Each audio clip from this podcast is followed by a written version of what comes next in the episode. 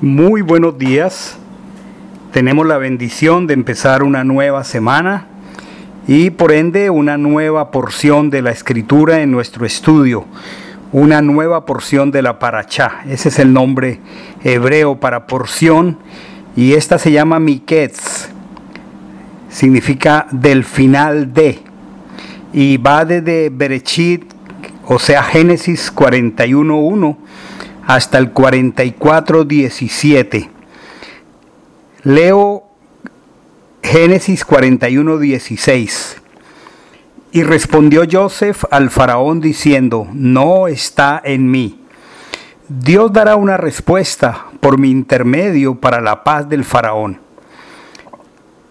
Joseph le dejó claro a faraón el nombre de Elohim.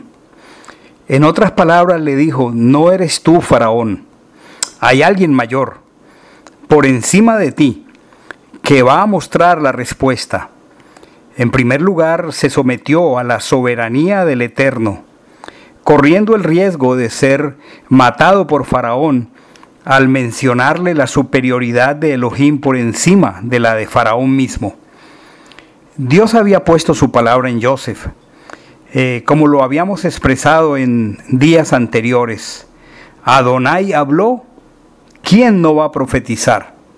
Cuando Dios hable y ponga palabras en nuestra boca, es imposible que nos quedemos callados. Ahí no hay ningún miedo que se interponga.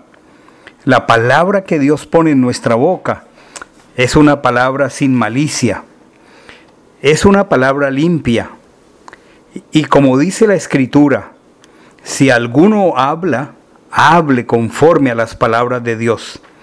Si alguno ministra, ministre conforme al poder que Dios da, para que en todo sea Dios glorificado por el Mesías, a quien pertenecen la gloria y el imperio por los siglos de los siglos. Amén. Esta es la porción de primera de Pedro 4:11.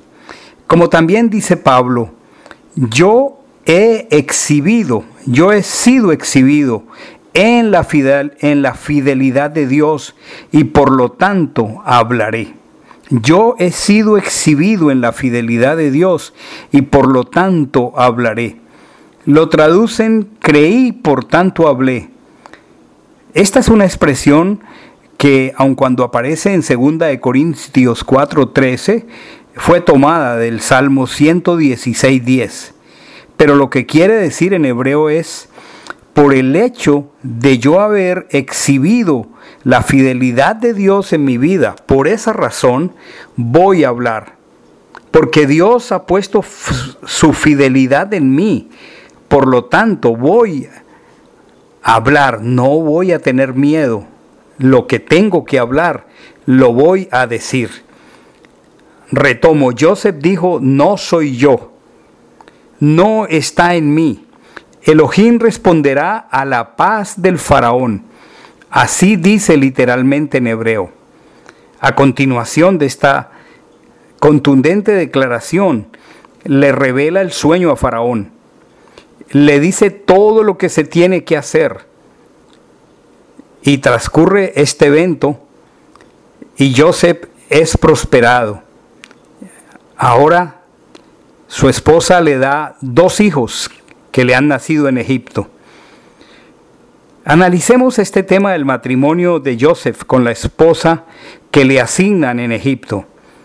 La pregunta sería, ¿cómo se casó en yugo desigual con una incrédula? ¿Se sometería a las costumbres egipcias? No, no. Joseph no cambió sus convicciones espirituales no se asimiló a Egipto. Esta es una palabra muy importante. Es una palabra que nosotros tenemos que abrazar con fuerza. No me puedo asimilar a Egipto. No me puedo asimilar al mundo. Así se hizo evidente que Joseph no se asimiló. Porque cuando yo, Jacob desciende a Egipto, eh, lo primero que Joseph le pide es que bendiga a sus hijos, nacidos en Egipto. Y esta costumbre de bendecir a los hijos por encima de cualquier duda, es una costumbre hebrea por excelencia. Él tenía plena conciencia del significado de tal bendición y más allá de la profunda implicación de que su padre bendijera a su genealogía. Aún antes, cuando nacen sus hijos, él tiene una clara visión de lo que el Padre ha estado obrando en su vida. Él ha tenido claro acerca del trato al que Dios mismo lo ha sometido. Y cuando pone nombre a su primer hijo, lo llama Manasés. Es así como suena en español, Menache en hebreo, que significa, muy importante, el significado de este nombre. Dios me hizo olvidar todas mis penas y mis trabajos en la casa de mi padre.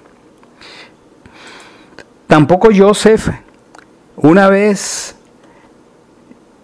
que llegó a ser constituido vicefaraón de Egipto, actuó de manera impulsiva, emotiva, enviando a traer a su padre desde Canaán, porque él estaba quieto, estaba reposado en la voluntad del Padre. Dios me ha hecho olvidar todas mis penas y toda la casa de mi Padre. ¿Qué está reflejando estas palabras? Esta expresión en hebreo significa las creencias teológicas, la religión.